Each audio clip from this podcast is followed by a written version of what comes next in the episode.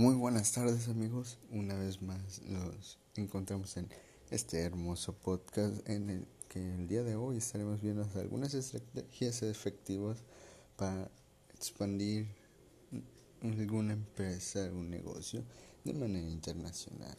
¿okay? Eh, el día de hoy estaremos viendo algunos tips de cómo diseñar eh, algunas estrategias para expandirnos de manera internacional.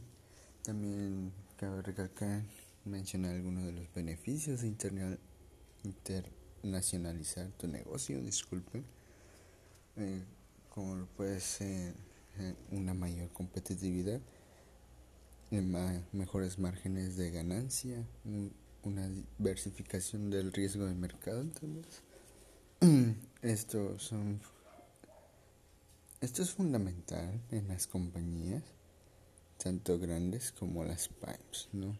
Eh, estas implementan estrategias para abrir camino a otros lados, a, espacio internacional. Y bueno, pasemos a, a estos pequeños tips o puntos para tomar en cuenta en el diseño de nuestra estrategia para expansión internacional. Va a empezar una estrategia de internacionalización, disculpe, debe incorporar algunas consideraciones que justifican ingreso un ingreso a determinado mercado, así como acciones para hacer efectivo ese propósito y aprovechar las ventajas o beneficios de esta incursión. Ok, debemos tomar en cuenta identificar el mercado objetivo y validar si lo que ofrecemos tiene potencial. ¿Qué quiere decir con esto? Que debemos estudiar bien el país de destino. Debemos conocer los requisitos de ingreso, canales de comercialización y distribución, incluso visitar e identificar productos similares podrían ser empaques, etiquetados o incluso las tendencias de consumo dentro de las poblaciones. Uh, lo otro sería muestra del valor que tiene tu oferta o muestra del valor que tiene nuestra oferta. Esto planea un cronograma de visitas a algunas ferias internacionales, podría ser eh, que vayan nuestros productos o servicios, no vayamos a, a mostrarlo. Eh, las exportaciones no, no son transitatorias, sino que deben obedecer un plan estratégico para el crecimiento y la expansión empresarial. Lo siguiente sería conocer las reglas del mercado nuevo o destino a donde queremos llegar. Es importante que parte de equipo de investigación en mercados más el jefe de desarrollo de Cámara de Comercio. Eh, sepa bien este bueno tiene que tener tiene que ir a investigar el equipo no tenemos que tomar en cuenta condiciones arancelarias y no arancelarias perdón arancelarias y no arancelarias que imponen los mercados destino, revisar si hay tratados de libre comercio o algún acuerdo comercial esencial para establecer los costos del producto, bien o servicio en el que queramos este, promover en este nuevo mercado destino. Tal vez algunos casos de manufacturas, eh, contar con certificados de origen, conocer algunas normas para los empresarios en estos nuevos mercados y también conocer la parte de las personas, lo que sería la, la política, la económica, cultural y social. Por último, definir un líder que habla el mismo idioma del mercado objetivo. Eh, ¿Con qué nos referimos a esto?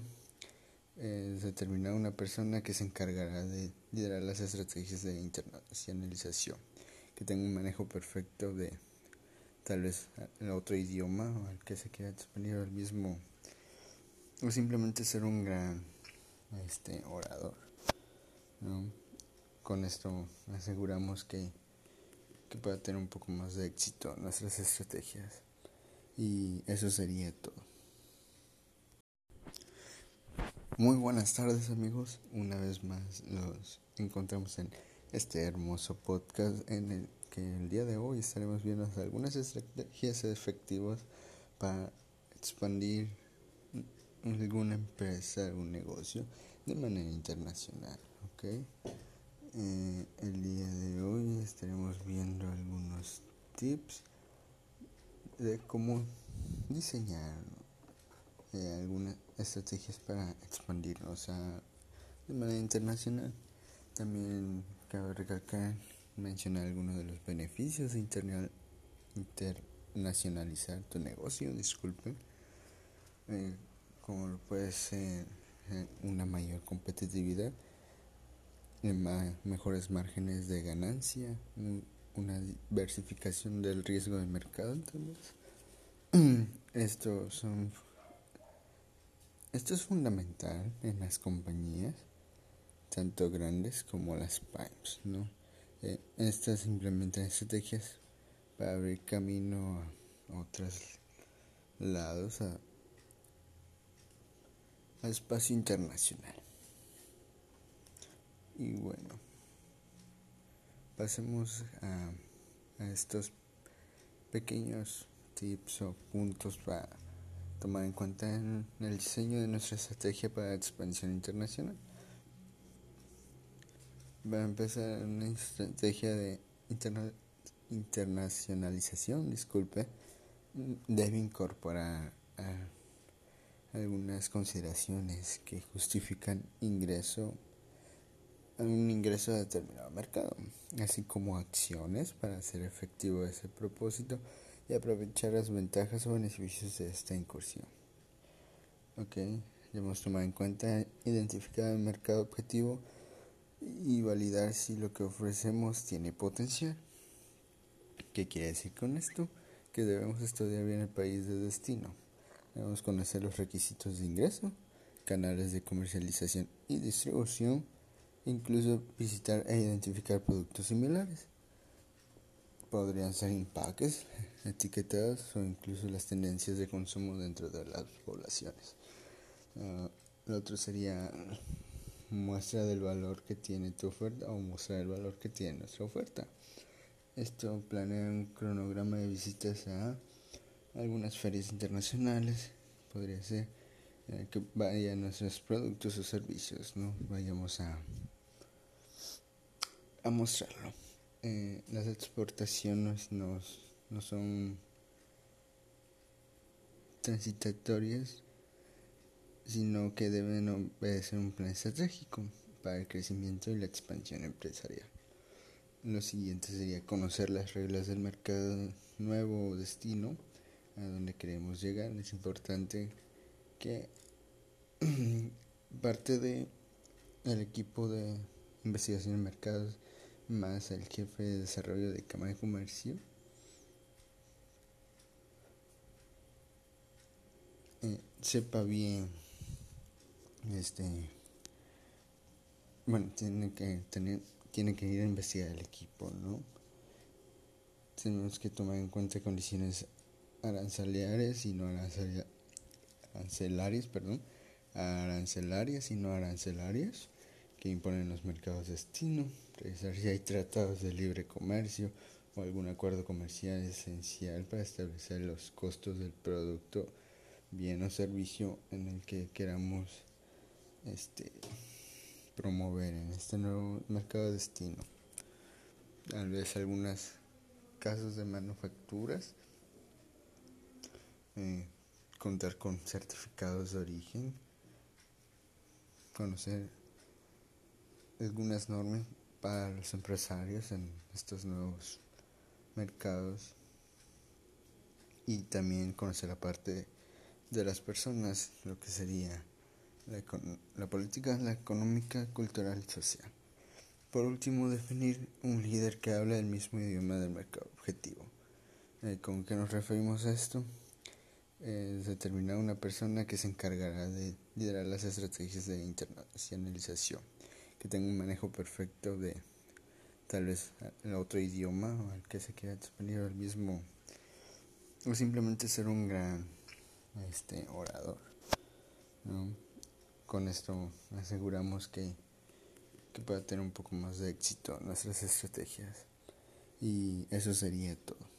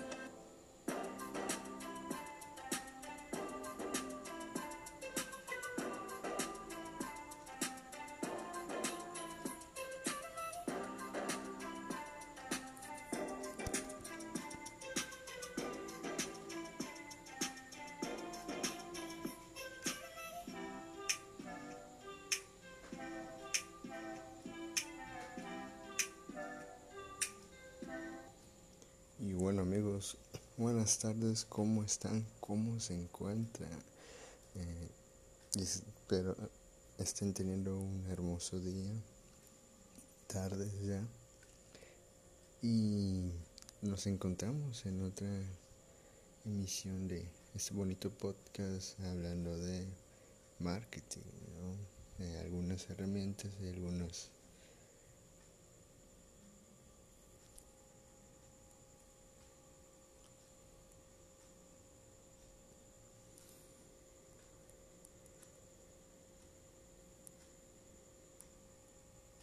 que nos ayudarán a este, poder realizar en esta ocasión la construcción de un brand equity. ¿no? En este programa analizaremos la construcción de un brand equity. Bueno, para empezar, se preguntarán, ¿qué es un brand equity? Eh, nos dice que es el valor inherente de una marca reconocida, partiendo del hecho de que los consumidores perciben en ella determinadas características que la hacen notoria superior a las demás.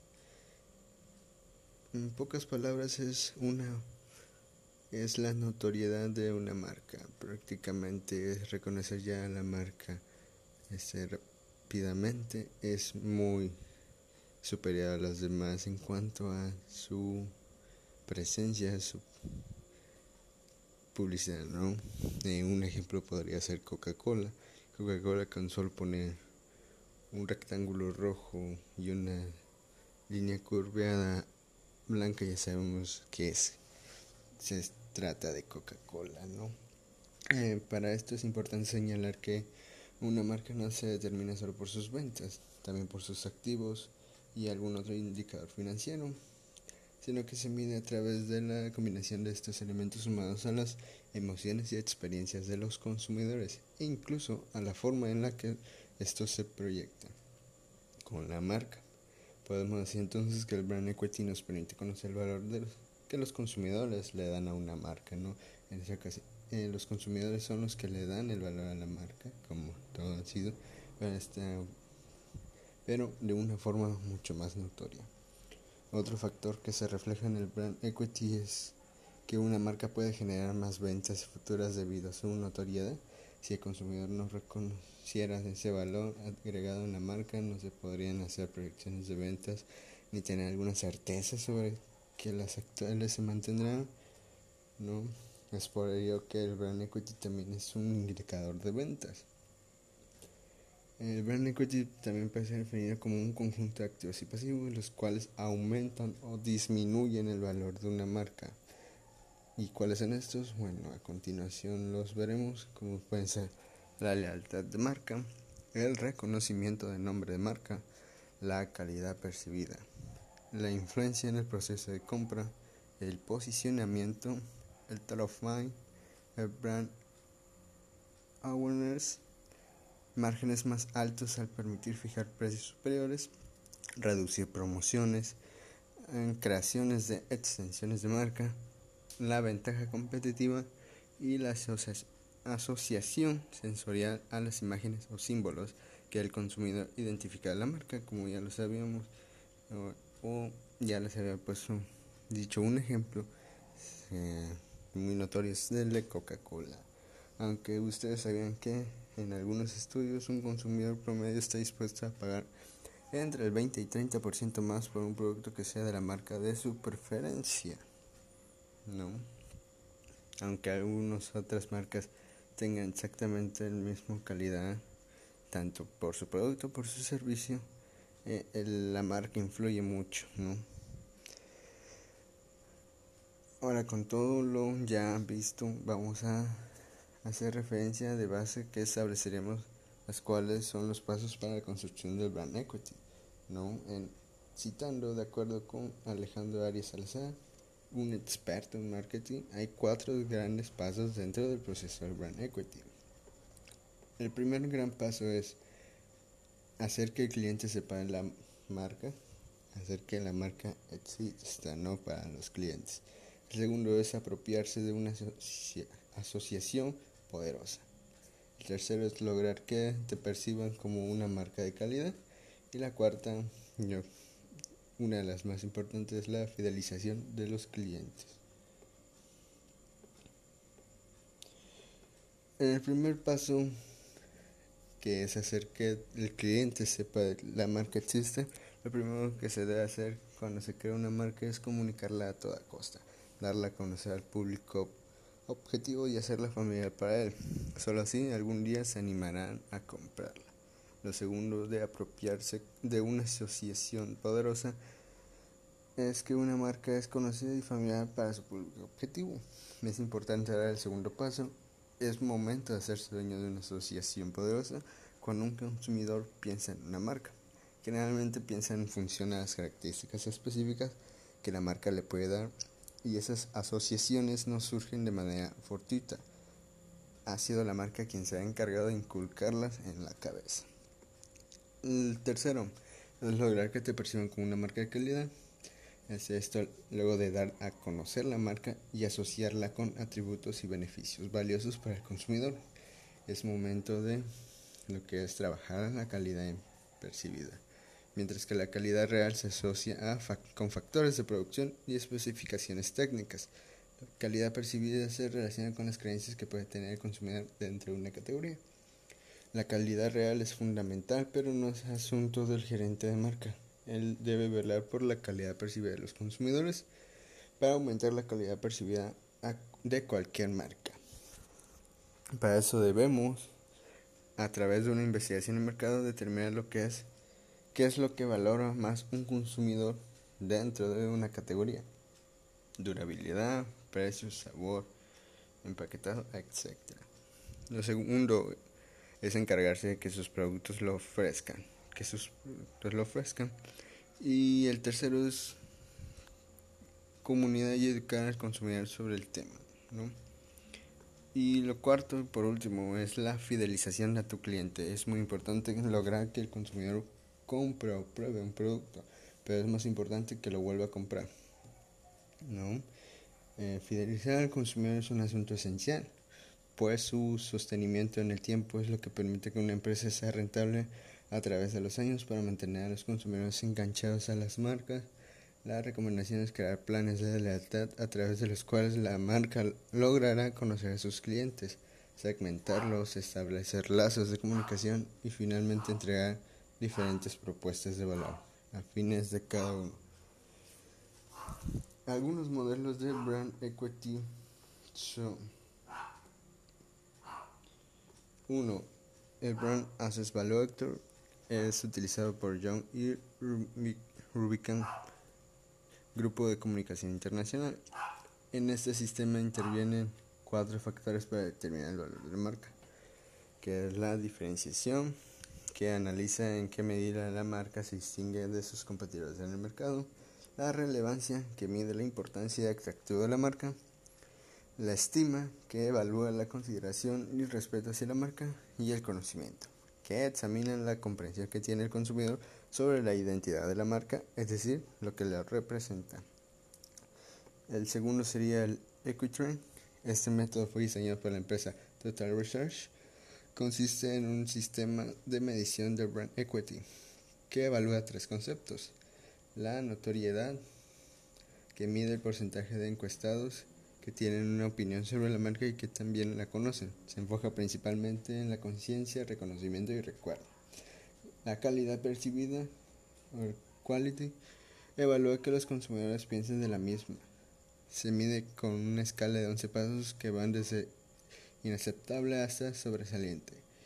Y la satisfacción del usuario comprende el valor medio de calidad que recibe la marca entre usuarios habituales y la, y la interacción disculpe, que estos tienen con ella. el tercero sería el Interbrand, este sistema diseñado por Interbrand, una de las mayores consultoras de marketing en el mundo, considera tres factores para analizar cuál es la marca más fuerte a nivel mundial.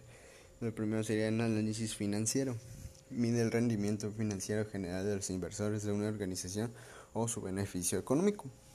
Lo segundo es el rol de la marca, se enfoca en su capacidad de generar lealtad y por consiguiente una demanda sostenible que asegure ganancias en el futuro. Lo tercero sería la fuerza de la marca, que se enfoca en su capacidad de generar lealtad y por consiguiente una demanda sostenible que asegure ganancias en el futuro. el cuarto sería el Winning Brands, esta es una herramienta de administración de marca que mide el efecto de todas las actividades de mercadotecnia en el valor de una marca. Adicionalmente, también es posible obtener data de fuentes externas como punto de venta, inversión publicitaria, estudios de mercado y la reacción de los consumidores. Para elegir el sistema idóneo de medición de brand equity de una empresa debe considerarse que cada factor debe tener un valor distinto según la marca. Por lo tanto, para implementar una estrategia de mercadotecnia adecuada, habrá que desarrollar un sistema específico para medir el efecto de las acciones de comunicación sobre la marca. Recordemos que el objetivo de una medición es, que una marca pueda mejorar el valor y obtener una mayor visión sobre los clientes más leales, sobre los precios, las extensiones de marca, es la licencia y sobre todo de una mejor penetración de los mensajes que se emiten en los medios de comunicación. Todo esto con el propósito de incrementar su utilidad y su imagen. Y bueno amigos, eso sería todo el día de hoy en este bonito podcast de cómo construir un, buen brand equity. Esperemos que esta información les ayude a mejorar y nos veremos en un siguiente episodio de ese bonito podcast de marketing. Hasta luego.